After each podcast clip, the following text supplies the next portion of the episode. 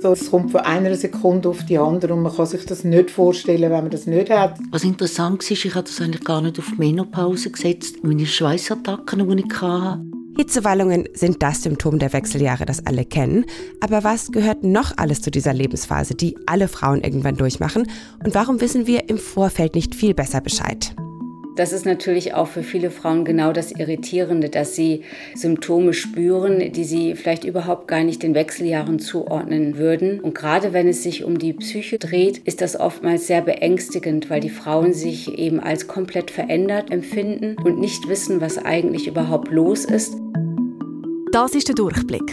Der Wissenspodcast vom Blick. Wir suchen Antworten auf die Fragen an die Wissenschaft, die euch unter den Nägeln brennen. Mit der Serena Tanner und Jenny Rieger. Serena, ich bin ja vor kurzem 40 geworden und das Thema dieser Folge ist für mich eigentlich ziemlich akut so langsam und ehrlich gesagt wusste ich vorher nicht so viel über die Wechseljahre. Du? Ja, es ist im Fall ja auch nicht etwas, wo man sich groß damit auseinandersetzt, oder? Nein, wirklich nicht und ich habe auch gemerkt, so weit sind die Wechseljahre wahrscheinlich jetzt nicht mehr weg. Vielleicht haben sie sogar schon angefangen. Und das ist ja irgendwie schon noch verrückt, oder? Es betrifft die allermeisten Frauen aber mit gewissem Alter und trotzdem wissen wir ziemlich wenig darüber, zumindest so in den ersten vier Jahrzehnten von unserem mhm. Leben, oder? Ja, genau. Und mit dieser Folge wollen wir da ein bisschen Abhilfe schaffen für alle vor den Wechseljahren und in den Wechseljahren und vielleicht alle, die mit Frauen zu tun haben, die vor oder in den Wechseljahren sind. Und mit dem sagen wir herzlich willkommen zu der neuesten Folge vom Durchblick. Und es fängt ja manchmal schon bei den Begrifflichkeiten an, oder? Wechseljahr, Menopause, Klimakterium. Ist das eigentlich alles das Gleiche? Nein, das ist es wohl nicht. Mit dem Begriff Menopause ist eigentlich nur die letzte spontane Regelblutung im Leben einer Frau gemeint. Das heißt, wir sprechen im Grunde von einigen Tagen und nicht von Jahren, wenn es nur um diesen Begriff geht wohingegen der Begriff Wechseljahre eben die Umstellung, die hormonelle Umstellung meint, die bei Frauen etwa ab 40 Jahren eintritt und die dann eben in der Menopause mündet, die im Schnitt mit 51 Jahren eintritt. Das ist Petra Stute, stellvertretende Chefärztin für gynäkologische Endokrinologie und Reproduktionsmedizin an der Universitätsklinik für Frauenheilkunde Bern. Und jetzt, um die Begrifflichkeiten mal komplett zu machen, also das Klimakterium, das ist eigentlich nur der Fachbegriff für die Wechseljahre. Und insgesamt kann ich auch mal sagen, so sich in diesem Universum Wechseljahre zurechtzufinden, ist gar nicht so einfach. Es gibt ja nicht die eine Meinung in der Forschung, wie ja eigentlich meistens nicht und bei den Ärztinnen und Ärzten auch nicht. Und vielleicht ist das ja auch mit ein Grund, warum wir so wenig Bescheid wissen. Und jetzt gehen wir mal davon aus, dass es anderen auch so geht wie uns und sie eben vielleicht auch nicht so wahnsinnig Bescheid wissen. Was genau sind denn eigentlich die Wechseljahre, beziehungsweise wie kommt es überhaupt dazu? Also das ist ja ein langer Prozess, wie Petra Stute eben schon gesagt hat. Und der Auslöser dafür ist, dass in unserem Körper ein bestimmter Vorrat zur Neige geht, und zwar der Vorrat an Eizellen. Als Frauen werden wir ja mit einer bestimmten Anzahl von Eizellen im Eierstock geboren. Und diese Eizellzahl, die verbraucht sich im Laufe des Lebens. Das bedeutet, dass eben mit dem Älterwerden und mit den regelmäßigen Zyklen, die ähm, ja über Jahre stattgefunden haben, sich die Anzahl der Eizellen ähm, vermindert im Eierstock. Und diese Eizellen können also nicht von außen irgendwie nachgefüllt werden. Und wenn dann immer weniger Eizellen in den Eierstöcken sind, dann gerät hormonell einiges durcheinander. Und dann kommt irgendwann der Moment, wo eben das Gehirn zwar möchte, dass wir als Frauen weiterhin schwanger werden und dass der Eierstock weiterhin Eizellen heranreifen lässt, der Eierstock aber im Grunde zurückmeldet an das Gehirn, dass eben nicht mehr genug Eierstockreserve da ist. Und dann wird es sozusagen immer harziger. Also das bedeutet, das Gehirn treibt dann seine eigenen Hormone nach oben, damit der Eierstock eben funktioniert. Das klappt dann auch eine Weile wieder und dann ist aber irgendwann der Eierstock tatsächlich erschöpft und das ist der Moment, wo die Menopause dann gekommen ist. Und dann kommt dann die allerletzte Periode. Genau, das weiß man natürlich erst im Nachhinein, dass das die letzte Blutung war. Also wenn man ein Jahr lang keine Blutung mehr hatte, dann weiß man, das war offiziell die Menopause. Und die Wechseljahre sind in dem Fall die Phase, wo die ganze hormonelle Veränderung stattfindet. Genau, also viele Anzeichen der Wechseljahre passieren schon lange vor der Menopause. Diese Zeit nennt man Prämenopause und die geht dann über in die sogenannte Perimenopause und da werden die Symptome dann stärker und wenn alles vorbei ist, dann bist du Postmenopause. Aber es ist eben vieles ein bisschen uneindeutig, wie Petra Stute sagt. Die Wechseljahre kündigen sich meist relativ subtil an. Das heißt, vielleicht am Anfang merkt die Frau, dass ab und zu vielleicht mal eine Hitzewallung auftritt, dass sie vielleicht ein bisschen schlechter schläft, dass der Zyklus sich verändert. Und diese Symptome verschwinden dann aber auch wieder, sodass man vielleicht am Anfang das überhaupt gar nicht den Wechseljahren zuordnet. Aber je weiter man natürlich in diesen hormonellen Umstellungsprozess voranschreitet, desto hartnäckiger werden oft die Symptome. Und dieses Hin und Her mit den Blutungen und alles, was danach kommt, hat damit zu tun, dass vor allem Östrogen und Progesteron sich anders verhalten als vorher. Das Östrogen und das Progesteron sind also die beiden Hormone, die vor allem unseren Zyklus am Laufen mhm. behalten. Kannst du das vielleicht noch mal im Detail erklären? Also das ist jetzt mal nur so eine knappe Version. In der ersten Zyklushälfte, da sorgt das Östrogen dafür, dass die Schleimhaut an der Gebärmutter aufgebaut wird. Und das Östrogen macht im weiblichen Körper noch sehr viel mehr, dazu kommen wir aber später noch. Das Progesteron kommt in der zweiten Zyklushälfte zum Zug. Das baut nämlich die Gebärmutterschleimhaut um. Und es könnte ja sein, dass eine Eizelle befruchtet worden ist, die sich bald einnisten will. Und dafür braucht eben die Gebärmutter Gefäße und Nährstoffe und dafür sorgt dieses Progesteron. Es wird aber nur dann gebildet, wenn es einen guten Eisprung gab, sag ich mal. Aber die Anzahl und Qualität der Eizellen, die nimmt mit dem Alter ab und irgendwann gibt es dann eben keinen Eisprung mehr und dann wird auch kein Progesteron produziert und das hat eben Auswirkungen auf den weiblichen Körper. Also dann schauen wir uns das Ganze jetzt mal ein bisschen genauer an. Was man ja eben immer wieder hört, sind die Hitzewellen. Es ist wirklich so, dass man es kommt von einer Sekunde auf die andere und man kann sich das nicht vorstellen, wenn man das nicht hat. Es fängt irgendwo, ich weiß nicht, ob es unten anfängt im Körper und aufsteigt oder mitten im Körper anfängt und bis in die Fingerspitze rausgeht, aber innerhalb von einem Bruchteil von Sekunden. Also es geht ganz, ganz schnell und es ist eigentlich das Motto, ich reiss mir alle Kleider vom Leib, äh, Bettdecke muss weg und wenn mich jetzt noch jemand mit dem kleinen Finger berührt, dann explodiere ich. Das ist Erika, sie ist 62 und jetzt hören wir noch Ursula Egler, 58. Immer wenn ihr sind arbeiten, ihr im Arbeitsplatz habt ihr einfach noch das ganze Set von der Kleider gebraucht. Weil manchmal habe ich so geschwitzt, dass ich mich umziehen musste. Die beiden erzählen uns, wie sie die Wechseljahre erleben oder erlebt haben. Und das klingt ja irgendwie schon noch krass, oder? Ja, diese Hitzewallungen und Schweißattacken sind schon, glaube ich, ziemlich unangenehm. Also die beeinträchtigen Frauen erheblich, auch gerade eben bei der Arbeit. Und das ist ja auch oft ein bisschen peinlich, wenn man so schweißüberströmt irgendwo im Büro steht. Ich habe übrigens von so einem Arbeitgeber in England gehört, der so ganz offensiv mit diesem Thema umgeht, nämlich der Fernsehsender Channel 4. Und wie macht es denn das? Da sind so Ruheräume eingerichtet, die auch gekühlt sind für Frauen, dass sie sich da ein bisschen zurückziehen können. Das ist aber eigentlich eine gute Idee, oder? Mhm. Ja, finde ich auch. Und eben diese Schwitzattacken, die können etliche Male am Tag kommen und viele Frauen stehen auch nachts total unter Wasser und die müssen dann erstmal umziehen, teilweise auch das Bett neu beziehen, bevor sie überhaupt wieder schlafen gehen können.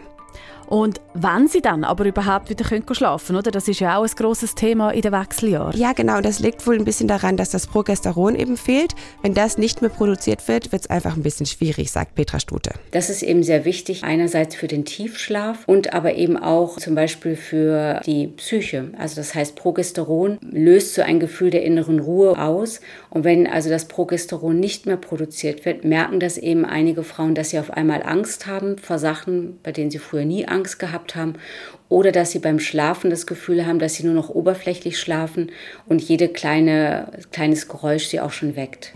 Und haben eigentlich alle Frauen so heftige Symptome? Nee, also Studien haben gezeigt, dass ungefähr ein Drittel der Frauen eigentlich so gut wie nichts merkt. Dann gibt es ein Drittel, das zwar Symptome hat, aber ganz okay damit zurechtkommt. Und das letzte Drittel, das sind eben Frauen, die so richtig schlimme Symptome haben, so wie eben Ursula Egler. Also da ist wirklich die Lebensqualität massiv eingeschränkt. Und bei Ursula Egler waren die Schweißattacken auch nicht das einzige. Weil gerade so in der Zeit, wo die Menstruation aufgehört hat, haben meine Rheuma-Beschwerden sich verstärkt.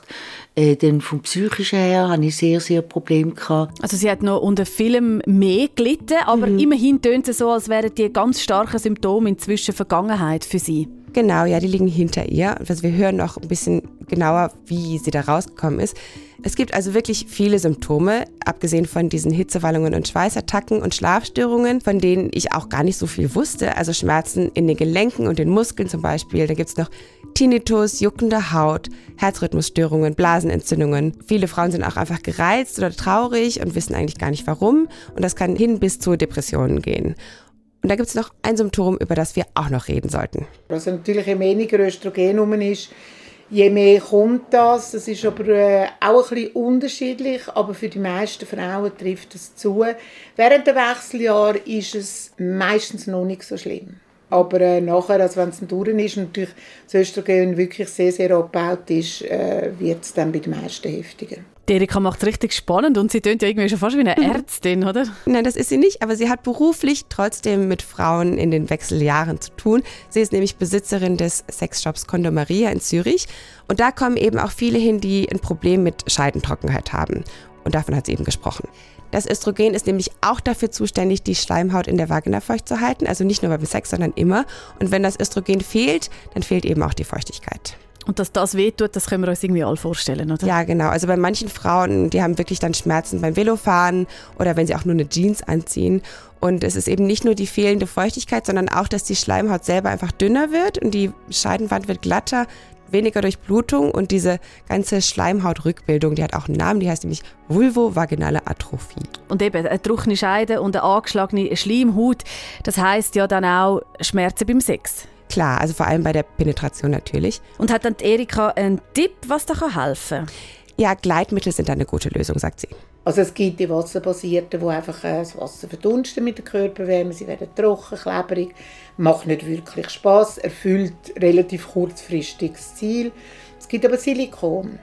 Und Silikon ist wirklich, es fühlt sich an wie Öl, äh, es wird vom Körper nicht aufgenommen, fühlt sich total schön an und, und gibt ein sinnliches Gefühl, es schmeckt nach nichts. Und eben der Spaßfaktor ist sehr hoch. Und es kommen zum Teil auch Männer in den Laden, um was für ihre Frau oder Freundin zu kaufen. Ja, zum Glück gibt es die. die sind leider immer noch ein bisschen rar gestreut. Aber die hat es. Also gerade jetzt äh, Gleitmittel habe ich etwa die Männer, die kommen und auch ganz klar sagen, meine Partnerin ist in den Wechseljahr. Es ist nicht mehr so feucht oder ist nach dem Wechseljahr. Das gibt es. Das ist nicht sehr, sehr häufig. Aber ich habe das Gefühl, es, es passiert immer mehr, weil es, weil es einfach vielleicht mehr Thema ist oder mit mehr Bewusstsein damit umgegangen wird. Ah, Wechseljahr heisst nicht, nachher ist das mit der Sexualität vorbei. Oder? Und wenn ja die Erika auch eben mit den Männern in Kontakt kommt, von diesen Frauen, die in die Wechseljahre kommen oder in den Wechseljahren sind, was wissen die Männer über die Wechseljahre? Also ich glaube, wirklich Bescheid wissen relativ wenig. Zum Teil auch die Frauen wissen da zum Teil zu wenig, was jetzt einfach wirklich auch im Körper passiert, was auch psychisch passiert. Eben so, um sagen, wirklich setzen, setzen euch genug früher damit auseinander. Männer noch weniger. Und ich kann nicht so schnell Mitleid mit Männern, aber manchmal tun die Männer fast leid, weil es ist nicht nur einfach, eben weil einfach halt die psychischen Geschichten auch da sind. Es ist für sie eine rechte Herausforderung. Also Sex ist in den Wechseljahren per se schon nicht so einfach wie vorher. Dazu kommt eben noch, dass die Lust auch in der Zeit einfach weniger sein kann. Macht die Sache natürlich auch nicht leichter. Also wir reden jetzt wirklich während der, der Wechseljahre. Also was sicher der grosse Teil ist, ist wirklich ein Libidoverlust. Also, oder Reduzierung. Also einfach wirklich nicht mehr so Lust auf Sex haben, nicht mehr so Lust auf Erotik zu haben, auf Berührung zu haben. Wirklich so, ist schon für die meisten Frauen so, dass sich das sehr reduziert und dass das natürlich in einer Partnerschaft nicht ganz einfach ist. Also wenn es zwei Frauen sind, wenn ein in Wechseljahr sind, dann wird es richtig lustig oder eben nicht. Also wenn man das jetzt alles hört, ähm, ja, geht man ja schon mit so einem guten Gefühl in die Wechseljahre. nee, wirklich nicht. Ich glaube, wir müssen einfach ein bisschen tapfer sein und ein bisschen mehr wissen hilft sicher auch, dass man vorbereitet ist. Und wir hören auch gleich noch, dass es eigentlich noch ganz gut kommen kann. Gut, dann hoffen wir jetzt mal. Ja, die gute Nachricht ist nämlich, gegen diesen schlechten Schlaf, gegen Reizbarkeit, Traurigkeit, Schmerzen in den Gelenken und so weiter, da kann Frau auch was tun, wie Petra Stute vom Inselspital erzählt. Ich denke mal, das Wichtigste ist eigentlich erst einmal Aufklärung, also dass man eben tatsächlich auch als Frau sich informiert und sich auch nicht abspeisen lässt mit, mit irgendwelchen Sprüchen wie, das gehört halt irgendwie dazu und dann müssen sie halt durch. Wenn Sie jetzt fragen, was kann man tun, dann geht es immer so in die Richtung, kann man irgendetwas an seinem Lebensstil verändern, damit vielleicht die Symptome nicht so stark ausgeprägt sind. Aber das mag marginal einen Einfluss haben. So weiß man zum Beispiel, dass Übergewicht oder auch auch Rauchen eher mit Hitzewallungen assoziiert sind. Aber jetzt zu sagen, ähm, ich nehme jetzt nur, um meine Hitzewallungen zu reduzieren, ab oder ich höre mit dem Rauchen auf, ähm, nur damit meine Hitzewallungen besser werden, das ist zwar natürlich ein sehr lobenswerter Ansatz, nicht nur im Hinblick auf die Hitzewallungen, aber das alleine wird wahrscheinlich einfach nicht ausreichen. Und was kann dann genau helfen? Es gibt ja verschiedene Möglichkeiten und was davon dann wirklich zum Einsatz kommt, das sollte so ganz individuell auf jede Frau abgestimmt werden. Es gibt, wenn wir jetzt von den ähm, akuten Symptomen sprechen, gibt es eigentlich für jedes Symptom immer etwas aus dem alternativtherapeutischen Bereich. Dazu gehören die pflanzlichen Therapieansätze, die Akupunktur, aber auch Hypnose. Das heißt, es ist einfach wichtig zu gucken, welche Symptome hat die Frau, wie stark sind die und vor allem auch, wie stark leidet sie drunter dann ist es so, dass die Hauptindikation für eine Therapie natürlich der Leidensdruck einer Patientin ist. Das heißt, wenn eine Patientin sagt, dass sie zwar Hitzewallungen hat, dass sie das aber überhaupt nicht stört, dann muss man natürlich auch nichts machen. Anders ist es aber, wenn es tatsächlich medizinische Auswirkungen hat, was da passiert. Wenn jetzt aber zum Beispiel zu den Symptomen eben auch ähm, die Blutungsstörung gehört und jetzt tatsächlich die Blutung sehr häufig, sehr stark oder völlig unkalkulierbar auftreten, dann ist natürlich auch hier eine gewisse medizinische Indikation für eine Therapie der Blutungsstörung gegeben, damit eben der Blutverlust nicht zu stark ist. Also dann sollte man wirklich was unternehmen und zum Arzt, weil dann kann es auch irgendwann gefährlich werden. Also das, was Petra Stute ja aufzählt, das sind alles Behandlungen, die nicht in die Schulmedizin gehören. Und äh, wie man das auch so ein bisschen mitbekommt, steigen die meisten Frauen ja zuerst mal so ein bisschen mit pflanzlichen Sachen ein. Mhm. Oder? Man weiss, Mönchspfeffer, der soll sich positiv auf das ganze hormonelle Gleichgewicht auswirken. Oder das Johanniskraut, das ja auch viele kennen, wo vor allem bei Unruhe und Schlafstörungen soll helfen Genau, aber das ganz große Thema bei der Behandlung von Wechseljahrsymptomen, das ist ja für viele was anderes. Und dann haben wir natürlich das weite Feld der Hormontherapie, in denen es verschiedene Präparate, Dosierungen, Applikationsformen gibt, sodass man unterm Strich sagen kann, es ist eigentlich für jede Frau was dabei. Und da sind wir bei einem eher umstrittenen Thema. Es gibt ja viele, die Bedenken haben, nicht zuletzt auch wegen der Krebsgefahr ja umstritten oder vielleicht auch eher uneindeutig. Die Hormonersatztherapie hat ein bisschen eine unglückliche Geschichte vielleicht und eine, die seit über 20 Jahren zum Einsatz der Hormonersatztherapie forscht, ist Bernadine Seifert-Klaus von der Technischen Universität in München. Sie leitet am Klinikum rechts der ISA in München die Hormonsprechstunde. Zum einen ist es so, dass wir dadurch, dass Hormontherapie in den 90er Jahren sehr stark überschätzt wurde und tatsächlich so ein bisschen die Stimmung war, wenn man die ganze Generation unter Hormone setzt, kommt nur Gutes dabei raus. Kam dann mit der Women's Health Initiative Studie, der WHI-Studie 2002 der kalte Wasserguss und die ersten zehn Jahre danach haben auch meine Kollegen gemeint, naja, Hormone kann man ja nicht geben, sind ja nur gefährlich. Diese Studie, von der Vanadin Seifert-Klaus da spricht, hat ergeben, dass mehr Frauen Brustkrebs bekommen, wenn sie eine Hormonersatztherapie machen oder auch Schlaganfälle oder Herzinfarkte oder Thrombosen. Da hat man ja auch schon davon gehört, oder? Mhm, genau. Und diese Studie ist aber heute ein bisschen umstritten, weil eben viele Frauen, die daran teilgenommen haben, eigentlich viel zu spät mit dieser Therapie angefangen haben und das dann eben zur Erkrankung geführt haben könnte. Aber das wusste man da noch nicht. Und dann ist eben noch weiter nachgeforscht worden, wann genau sollte eine Frau anfangen, Hormone zu nehmen und in welcher Dosierung. Und es wurden auch eine neue Generation von Hormonen entwickelt, die sogenannten bioidentischen oder naturidentischen Hormone. Und was die von den Hormonen davor unterscheidet, hat Petra Stute vom Inselspital erklärt. Bioidentisches Hormon bedeutet, dass das Hormon, das ich mir zuführe, egal ob ich es schlucke, klebe, sprühe oder damit mich eincreme, dass dieses Hormon exakt die gleiche chemische Strukturformel hat wie das Hormon, das sonst mein Eierstock produziert hat. Und künstliches Hormon bedeutet, dass eben die chemische Strukturformel nicht exakt dem Eierstockhormon entspricht.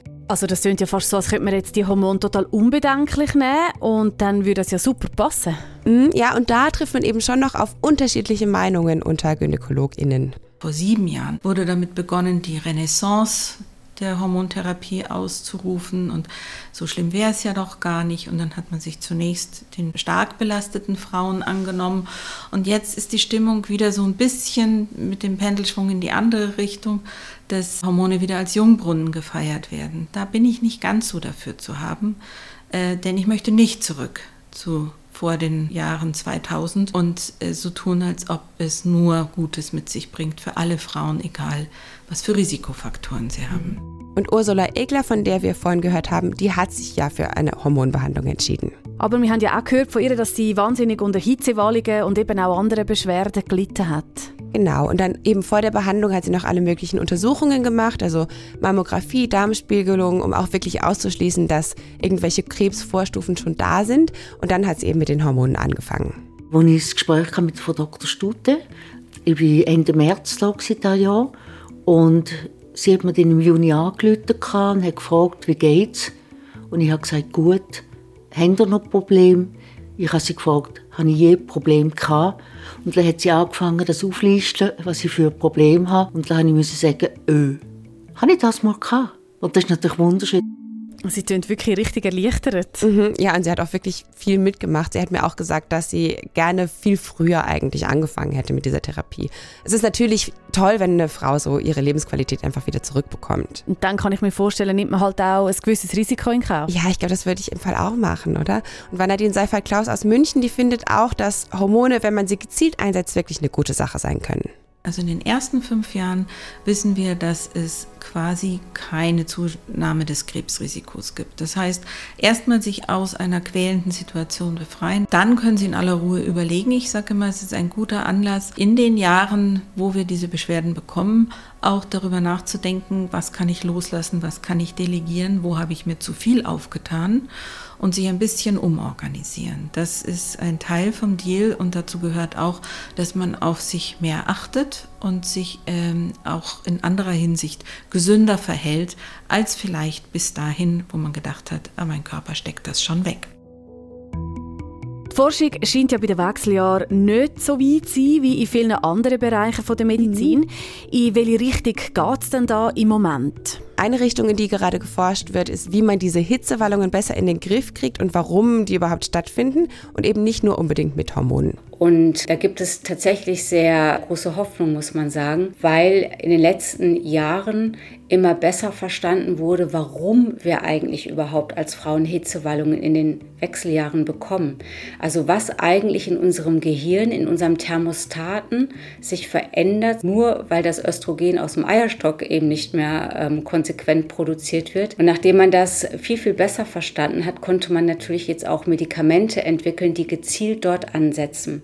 Und da ist die Forschung relativ weit fortgeschritten, sodass ich denke mal nächstes Jahr in den USA eins dieser Präparate zugelassen werden wird und wir dann vielleicht in Europa und in der Schweiz auch diese Präparate in zwei, drei Jahren haben werden. Gut, das macht Hoffnung. Wie ist es denn eigentlich, wenn die ganzen Wechseljahre vorbei sind, wenn man alles überstanden hat? Was haben denn die Ursula Ägler und die Erika erzählt, wie man sich nachher fühlt? Genau, diese Phase heißt ja dann Postmenopause. Und beide haben gesagt, die Wechseljahre selber sind kein Spaziergang, aber wenn sich die Hormone dann eingependelt haben, dann gibt es die Aussicht auf echt ein richtig gutes Leben, zumindest für die meisten Frauen. Ich glaube, das, das ist ganz klar ein Teil, wo ich vielen Frauen auch sage, hey, es ist cool. Das Wechseljahr eben nicht nur als Verlust und als anstrengend zu sehen, sondern auch zu sagen, hey, das ist eine Chance, die mir mein Körper oder die Natur gegeben hat. Und nicht ein Neuanfang, das wäre falsch, weil für das sind wir zu lange auf dieser Erde. Aber eine Chance, wirklich neue Pfade zu beschreiten. Ist doch ganz ein normaler Werdegang. Mhm. Weil es ist ein Werdegang, wir kommen auf die Welt, wir wachsen und das ist ein ganzer Bereich im Wachstum, im Sein des Menschen. Es gehört zum Leben und es ist ganz normal. Aber keine Krankheit. Und jetzt bin ich neugierig, wie wandelt sich meine Sexualität oder meine Lust, meine Erotik in den nächsten, ich weiß nicht, wie lange ich auf dieser Welt noch bin, aber sagen wir jetzt mal 10, 20 Jahren. Und das macht mich neugierig. Das macht mich extrem neugierig und sie ist sicher nicht weg. Das glaube ich nicht. ich bin schon noch froh, dass wir jetzt auch diese Seite noch gehört haben und wir irgendwie so ein bisschen zum Happy End gekommen sind, für die beiden Frauen zumindest. Ja, finde ich auch. Und ich bin auch ganz froh, dass ich jetzt einfach ein bisschen besser Bescheid weiß. Am Anfang von der Recherche dachte ich so, oh nein, das kommt irgendwie halt diese ganzen mühsamen Sachen. Und äh, es gab dann irgendwie schon noch so einen kleinen Lichtblick am Schluss. Ja, und das Gute ist ja immer, man ist nicht allein, oder? Es gibt mhm. ganz, ganz viele, die das eben auch durchmachen. Und im besten Fall hilft ja auch, wenn man sich dann eben auch austauscht. Genau. Das war's für heute mit dem Durchblick. Wir bedanken uns vielmals fürs Zuhören und hoffen, ihr seid auch nächste Woche wieder dabei.